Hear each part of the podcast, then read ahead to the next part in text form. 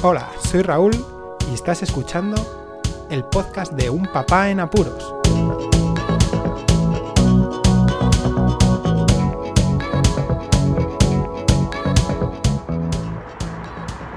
Hola, pues escuchas, bienvenidos a un nuevo episodio del podcast de Un Papá en Apuros. En algún que otro momento va a llegar ese instante fatídico, inesperado, porque es inesperado, por mucho que lo esperes, e inevitable, que es pasar por urgencias. Nosotros hemos pasado tanto con el hijo mayor como con los pequeños ya por urgencias para tanto enfermedades como accidentes. Pocas veces, menos mal, eso sí, pero es inevitable, hay que pasar por ahí. ¿Por qué? Pues porque todos sabemos que los médicos de cabecera, lo que es aquí la medicina general, consiguen paliar cosas básicas como pueden ser eh, catarros o fiebres o unas gripes muy claras o algún golpe pequeño o por ejemplo una otitis, una conjuntivitis, cosas que son claras de diagnosticar y que no tienen ningún fallo y muchas veces se tratan con unas gotas o con eh, algún antibiótico muy muy muy muy dirigido o con paracetamol y mucha agua. Pero cuando sucede algo verdaderamente duro e importante, que suele además pasar en situaciones en las que no hay pediatría de medicina en general, como nos ha pasado a nosotros en esta ocasión, que no teníamos consulta durante el fin de semana y las urgencias hay que ir al hospital materno infantil. Por lo tanto, hay que pasar por ahí. ¿Y qué es lo que hay que hacer? Porque hay veces que ya sea por ser primerizo, como por la situación que es un poco, mm, eh, no sé cómo decir, es mala, es una situación mala en la que te puedes poner nervioso y la situación no es nada agradable, entonces, bueno, pues pueden ocurrir errores y quedarte en blanco, o porque sea de noche, de madrugada, ocurra así de, forma inesperada, bueno, pues eh, lo mejor es tener las cosas claras. Os recuerdo que no es malo escuchar el podcast que hice sobre los trámites de, que hay que pasar a la hora de ser papá, para tener al día documentación que en algún momento a lo mejor digo aquí. Bueno, suceda lo que suceda con los niños, lo primero es salir de casa y no olvidarse nunca de la tarjeta sanitaria. Tarjeta sanitaria que hay que tener en regla y aquí, por ejemplo, en Andalucía, tienen todos los niños y que es importante porque se meten ahí los medicamentos. Ya os diré por qué. Em, en alguna otra ocasión me acuerdo que cuando los bebés son pequeños y no tienen la tarjeta sanitaria aún, con ir el padre o la madre con la tarjeta sanitaria propia, vale, ¿de acuerdo? Si los bebés son muy pequeños y aún no les han mandado la tarjeta sanitaria, pues no sucede nada, se va con la de los padres. Bueno, se llega a urgencia, nunca dejéis el coche en la puerta, pasad o dejad a la, a la madre o si sois al revés, lleváis, lleva el coche la madre, deja el padre con el bebé o con el niño y rápidamente hice aparcar el coche a otro sitio. Que siempre se encuentra alguno en la puerta y no es nada agradable, no solamente por el hecho de que es un, un lugar que está prohibido, porque tienen que pasar ambulancias, sino también porque puede llegar otra gente con mayor urgencia que tú y que se encuentre con el hecho de que no pueden pasar. Vale, Llegamos dentro de urgencias. ¿Y qué es lo primero que hay que hacer? Pues ir al puesto de información, si no se sabe dónde está la recepción, para ir a la recepción para inscribir al niño como eh, ingresado dentro del hospital. Porque claro, cuando entras al hospital ya el niño pasa a ser ingresado. Y luego habrá que darle o no el alta dependiendo de cómo evolucione. Bien, allí en recepción se entrega la tarjeta sanitaria, donde no tienes que decir absolutamente nada. Al niño le dan aquí, por ejemplo, ya una pulserita de estas de plástico tipo médica con el código de barras para identificar al niño. Y te mandan pasar a la sala de espera para que esperes a ser llamado. ¿Por qué? Porque el siguiente paso va a ser la consulta de recepción. Consulta de recepción. Una consulta de recepción donde ahí sí te vas a tener, vas a tener que decir de forma más o menos detallada, lo máximo que puedas, qué le sucede al niño o la niña para que así puedan derivarte a una u otra consulta y también pues más o menos eh, clasificarte como más o menos urgente. Eh, sí, no pasa nada. Tranquilizaos, eh, que a mí también me pone malísimo ver cómo muchas veces las consultas de urgencia se llenan de gente que no son verdaderamente urgentes su trato. Pero es que las cosas son así, hay que tragar y pasar por el aro. De nuevo, te plantas en la parte de sala de espera y escuchas por el telefonillo que vuelven a llamar a tu niño para pasar a la siguiente consulta, que en este caso puede ser de enfermería, para que te valoren mm, y tomen las primeras exploraciones como pueden ser la temperatura o el peso y ya luego sucesivamente pase al pediatra, que es el verdadero médico. Las anteriores consultas suelen ser enfermeras o auxiliares de enfermería, y, enfermeros o auxiliares de enfermería masculinos. Y luego sí que pasas a ser tratado por un pediatra o una pediatra.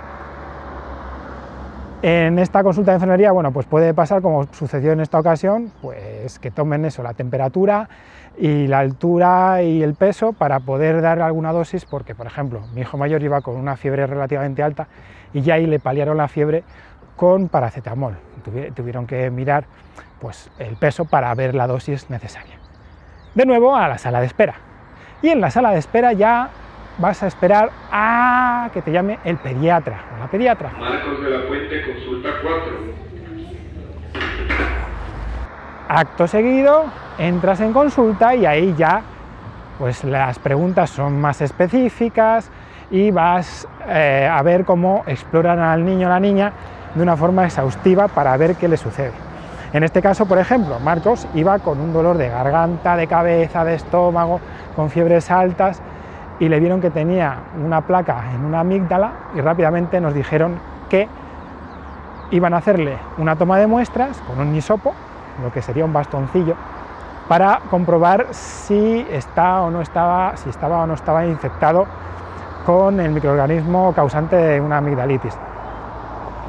Así que en nuestro caso, pues nos mandaron después de toda la exploración y más o menos medio diagnosticar a Marcos a la sala de espera para volver a ser llamados a la sala de enfermería y poderle tomar las muestras. Para finalizar, de nuevo, había que esperar a ser llamados por los pediatras para valorar el problema y diagnosticarlo. En nuestro caso, pues nos hacen un informe de alta donde explican las exploraciones, lo que se le han visto, las mediciones que se le han hecho y el tratamiento, ya sea con medicina o no. Es importante ese papel de alta, porque claro, daos cuenta que el niño en realidad lo que ha pasado es que ha sido ingresado en el hospital y necesitas ese documento para poder estar seguro de que está bien. En otras ocasiones, nuestro hijo mayor ha tenido que pasar un tiempo en un box, lo que sería en una salita pequeña, para tratarle porque tuvo en su infancia eh, más joven de lo que es ahora todavía, pues eh, otros problemas y bueno, había que paliar el dolor y tal, y perfecto, entonces se le dio el alta más tarde, pero daos cuenta que ya es, no es como ir al médico y vas, entras y sales y ya está, ¿no? Hay un informe de alta dado por el facultativo especialista. Si el médico ha tenido que recetar algún medicamento, aquí en España muchos de los medicamentos pasan por lo que es el seguro de la seguridad social, que es, eh, aunque sea redundante, es así, y hay rebajas dependiendo del tipo de medicamento. Los generalistas suelen tener bastante rebaja y suelen ser los medicamentos que más se tratan a, los niños. Entonces hay que ir seguro de llevar la tarjeta sanitaria para que aquí, por ejemplo en Andalucía, ya sé que el resto de comunidades también lo hacen, introduzcan los datos necesarios para luego poder ir a la farmacia. En la farmacia tienen un lector, el cual ven todo lo que hay en la tarjeta y nos pueden dar la medicación. Como antes hacían la receta, bueno, pues ahora la receta va directamente a la tarjeta sanitaria. Muy importante, eso es lo más importante, ¿eh? porque ha habido ocasiones en las que los médicos no han dado bien al clic del ratón o lo que tengan que hacer en el programa informático y hemos tenido que volver porque no habían introducido la tarjeta sanitaria.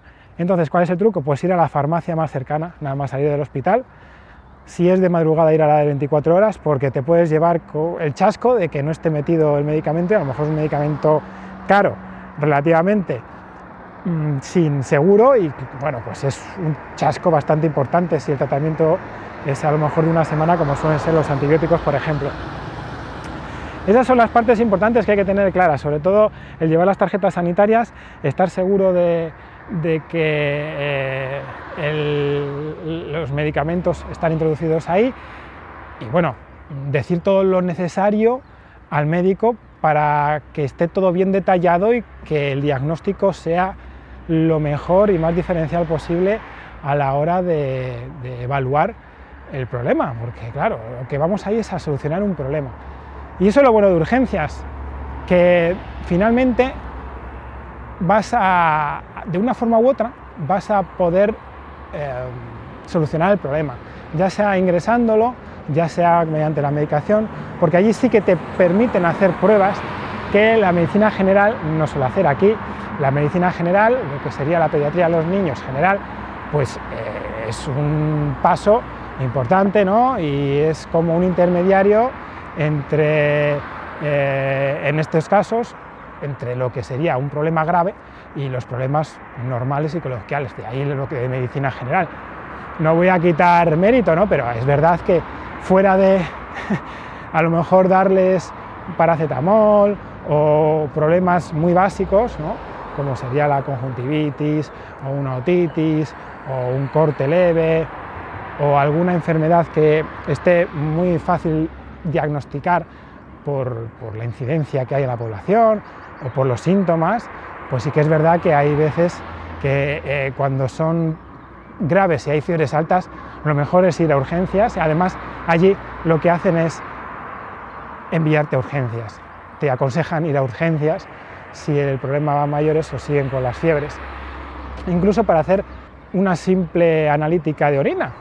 Pues en el hospital te la hacen y en muchos centros de salud, que aquí se llaman ambulatorios, no las hacen.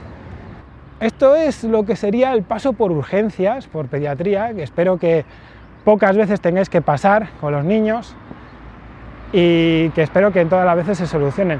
El trato, bueno, pues te puedes llevar el chasco de darte eh, de bruces con un pediatra de urgencias que es un asqueroso, una asquerosa, o que ha pasado mala noche, o vete a saber qué, o que ha tratado con alguien desagradable y te ha tocado a ti la china de ser el siguiente. O ser buenas personas y educados y tratar a los niños con mucha delicadeza. Pero bueno, este es el sistema público y de lo malo malo terminan sanando a los niños, que es lo más importante. Nada más. Este el podcast dedicado a las urgencias pediátricas. Compartid el podcast, decidnos a ver qué es lo que os ha pasado con los niños, qué es el problema más importante o el más relevante a la hora de ir a urgencias. Y como siempre, muchísimas gracias por escucharme, un saludo y hasta luego.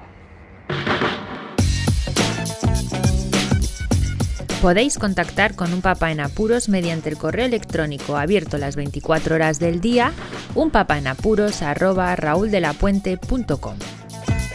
También podéis seguir las cuentas de Twitter y Facebook oficiales, arroba unpapaenapuros. Estamos en todas las plataformas de podcasting y para que incluyáis el programa en vuestro gestor de podcast favorito podéis utilizar la dirección corta bit.ly barra un en apuros. Para que no os preocupéis, toda la información sobre el podcast se encuentra en unpapanapuros.rauldelapuente.com y también en las notas de cada episodio.